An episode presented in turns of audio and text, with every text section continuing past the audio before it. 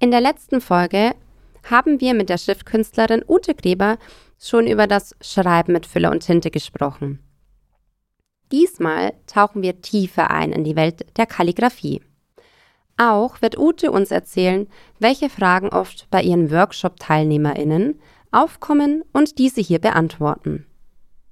Willkommen beim Letterlauf-Podcast von Online Germany. Mein Name ist Sabine und ich unterhalte mich hier wöchentlich mit Kreativen über ihre Kunst und die Geschichten dahinter. Diesen Monat spreche ich mit Ute Gräber zum Thema Schreib mal wieder. Liebe Ute, beschreib doch gleich mal als erstes, was Kalligraphie für dich bedeutet.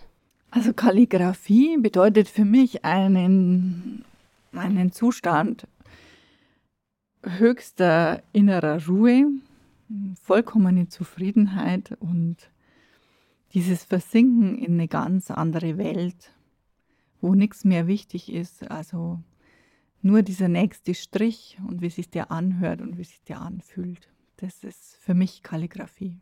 Was fasziniert dich am meisten an dieser Kalligraphie? Genau dieses, dass du gar nicht mehr denken musst? Dass ich nicht mehr denken muss, dass man irgendwann in so einen meditativen Zustand kommt und diese grenzenlosen Möglichkeiten, die die Kalligraphie bietet. Also grenzenlos an Texten, an äh, Schreibmöglichkeiten, an Schriftarten, an Kombinationen. Und ich habe wirklich schon viel ausprobiert und viele Kurse auch besucht. Aber es ist nie zu Ende und es gibt immer wieder was Neues und das ist grandios, finde ich. Seit wann bist du eigentlich in diesem Bereich Kalligrafie? Also seit wann machst du das? Also ich habe 2003 mit der Kalligrafie angefangen und mein erster Kurs war mit dem Pinsel an die Wand und es war schon eine große Herausforderung. Mit dem Pinsel an der Wand, ähm, kannst du dich noch genau daran erinnern, was war es ein bestimmtes Wort, das du da schreiben durftest? Also wir haben natürlich dieses ganze Alphabet äh, gelernt. Die erste Schrift war die Fraktur. Also lauter gebrochene, gebrochene Buchstaben, die man mit einzelnen Strichen zusammensetzt.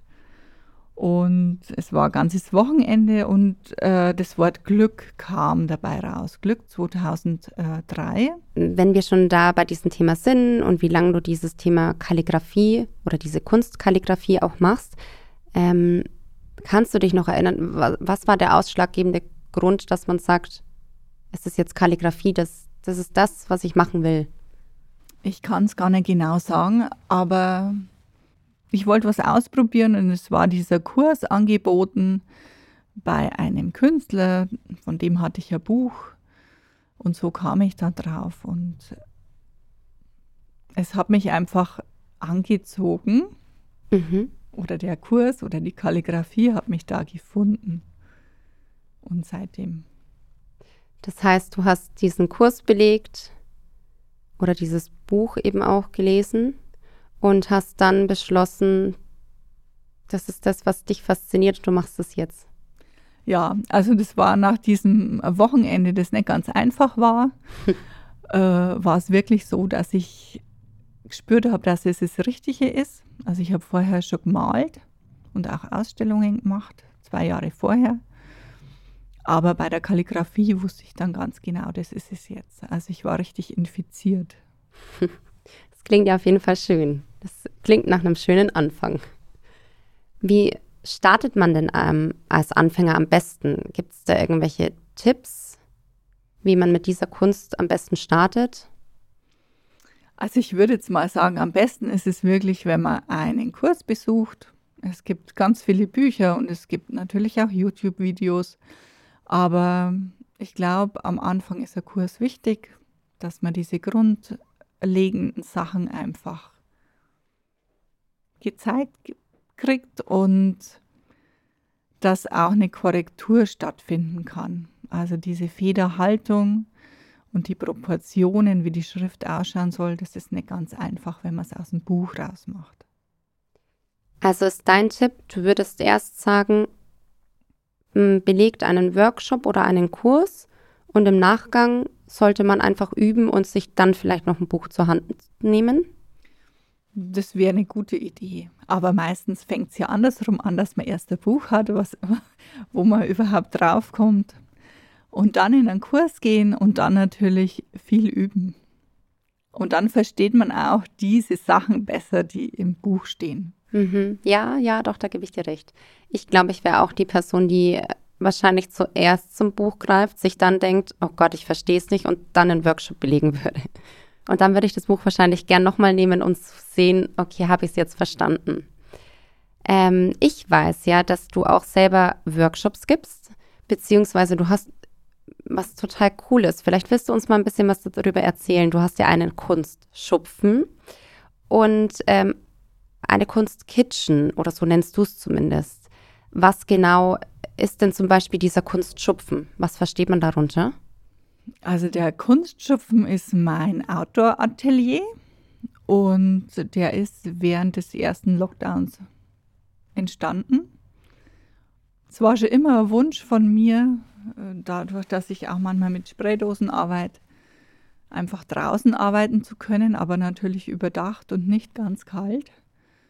Und das ist jetzt seit, ja, seit einem Jahr ist es fertig, es sind Tische drin, es ist eine gute Beleuchtung drin und es macht richtig Spaß. Ist es dann wirklich so ein Schupfen? Also wie kann man sich das bildlich vorstellen? Ist es so, ich stelle mir da jetzt so einen Holzschupfen vor, wo Tische drin stehen, wo es aber warm drin ist, jetzt grinst sie. Habe ich recht oder ist es was komplett anderes und ich? Nee, es ist eine Garage. Es, es, ist ein Schupfen, mhm. äh, der anschließt an die Garage, äh, der nicht beheizt ist im Winter ist es natürlich kalt und ich weiß nicht, ob man jetzt dann, also für einen Kurs vielleicht ungeeignet im Winter, mhm. aber für mich äh, ganz jahrestauglich. ja, das ist ja schon mal gut. Und ähm, dann gibt es noch dieses Thema Kunstkitchen. Kannst du uns da auch ein bisschen was dazu erzählen? Also Kunstkitchen, das findet bei mir in der Küche statt mhm. und ist eine kleine, für eine kleine Gruppe geeignet, so, ich sage jetzt mal so vier Personen höchstens. Und es soll ein kleiner Einstieg sein in, in die Kalligrafie, einfach so, so ein Schnuppern. Und es ist äh, immer recht lustig. Es gibt ein bisschen was zum, zum Snacken und wir gestalten eine Karte mit, äh, also da geht es wirklich oder ich mache das mit den Produkten der Firma online mhm. ausschließlich. Und es ist einfach äh, ein freudiger, lustiger Abend. Also, mit Freunden. Ja, genau, wie so ist. Äh, wollte ich gerade sagen, man kann sich das ein bisschen so vorstellen, wie so ein Abend mit Freunden in der Küche einer Fremden. ähm, ja, es klingt auf jeden Fall total schön. Das ist auch mal eine andere Idee. Ich glaube, diese Atmosphäre ist dort wahrscheinlich auch lockerer wie in einem normalen Workshop würde ich jetzt mal vermuten. Ja. Ja. Viel lockerer. ähm, ich weiß zum Beispiel auch, dass immer am ersten Mittwoch des Monats so ein Kalligraphietreff ist.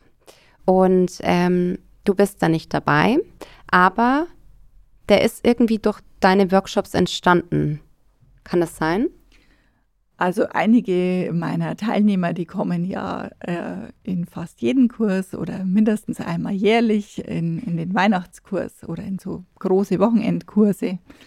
Und jeder jammert immer, dass er zu wenig übt und dass man sich zu Hause nicht die Zeit nimmt, dran zu bleiben und diese Buchstaben, was man im Kurs gelernt hat, einfach und in einem Kurs war dann einfach mal der Gedanke von, von ein paar Teilnehmern, ob man sowas nicht machen könnte. Und ich habe das dann auch organisiert, habe einen Raum gefunden im Kirchencafé der Hofkirche in Neumarkt. Und so ist es entstanden und ist jetzt schon seit 2018 läuft es jetzt. Das bedeutet, ähm, wenn ich jetzt jemand wäre, der selber so ein bisschen Richtung Kalligrafie geht und das ausprobieren will, ähm, ich könnte da jederzeit hin. Darf da jeder jederzeit hin? Da darf jeder jederzeit hin. Und es ist eine Gruppe, die so ein fester Stamm, wie das ja meistens bei so Treffen ist. Aber es sind neue, andere, es ist jeder herzlich willkommen. Und es ist ja auch der Austausch untereinander ist ja auch schön. Ja, klingt auf jeden Fall ganz schön. Also für alle ZuhörerInnen, die ähm, in Richtung Kalligrafie gehen oder gehen wollen, ihr könnt ja ja das einfach mal testen.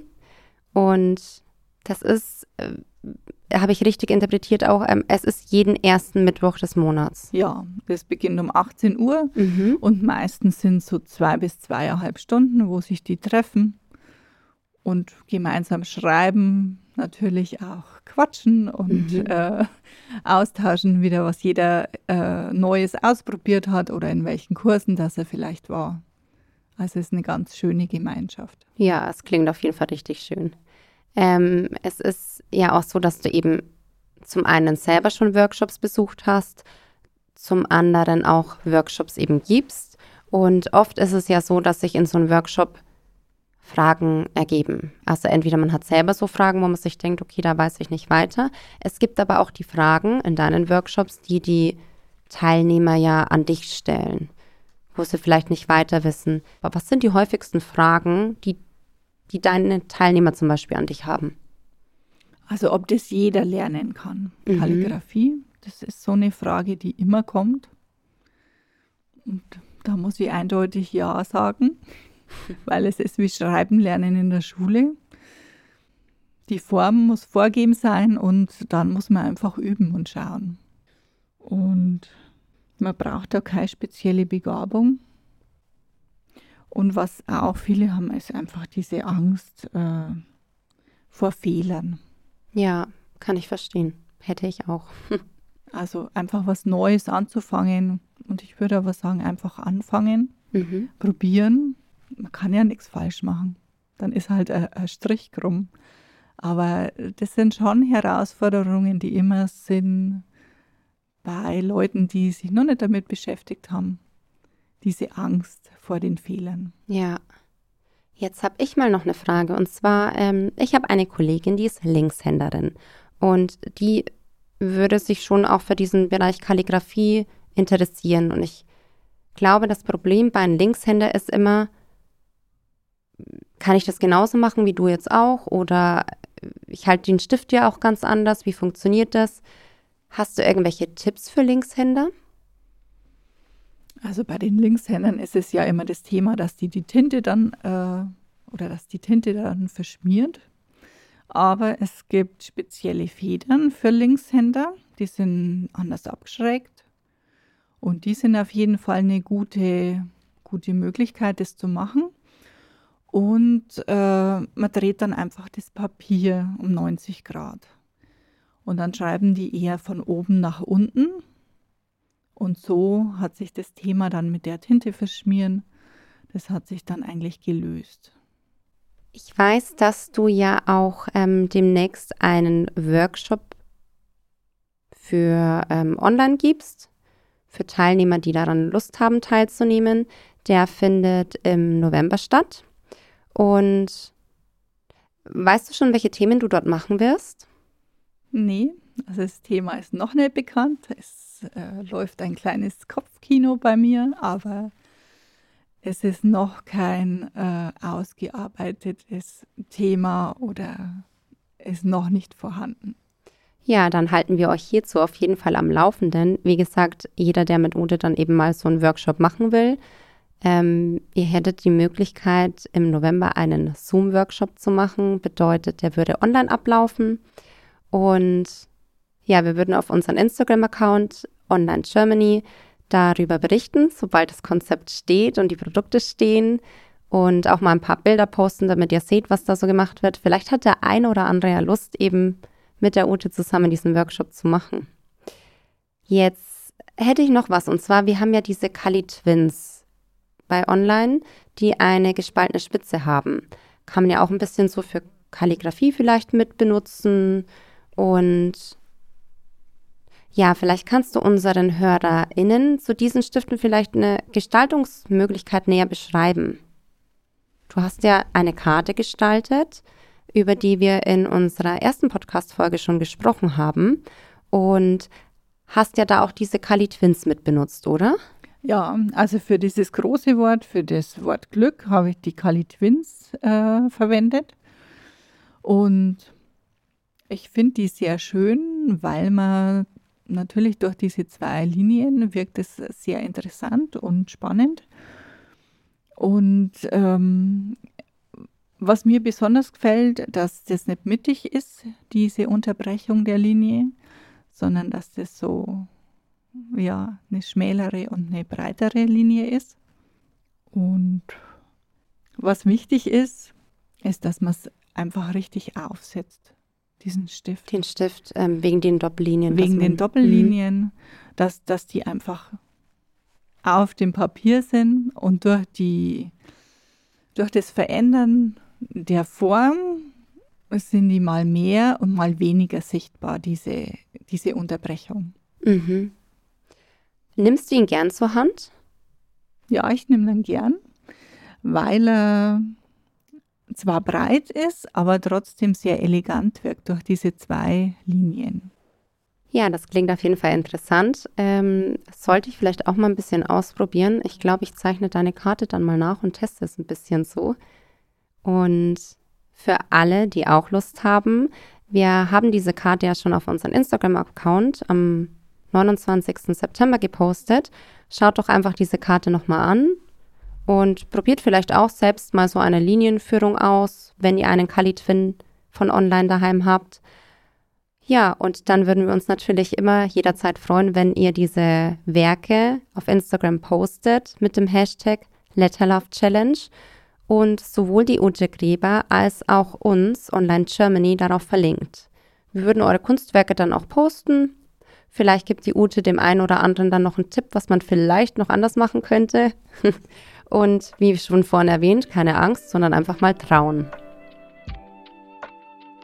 Das war's auch schon wieder mit der heutigen Folge und dem Thema Die Kunst des schönen Schreibens, Kalligraphie. Nächste Woche freuen wir uns auf euch und auf das Thema Das Schreiben als Beruf.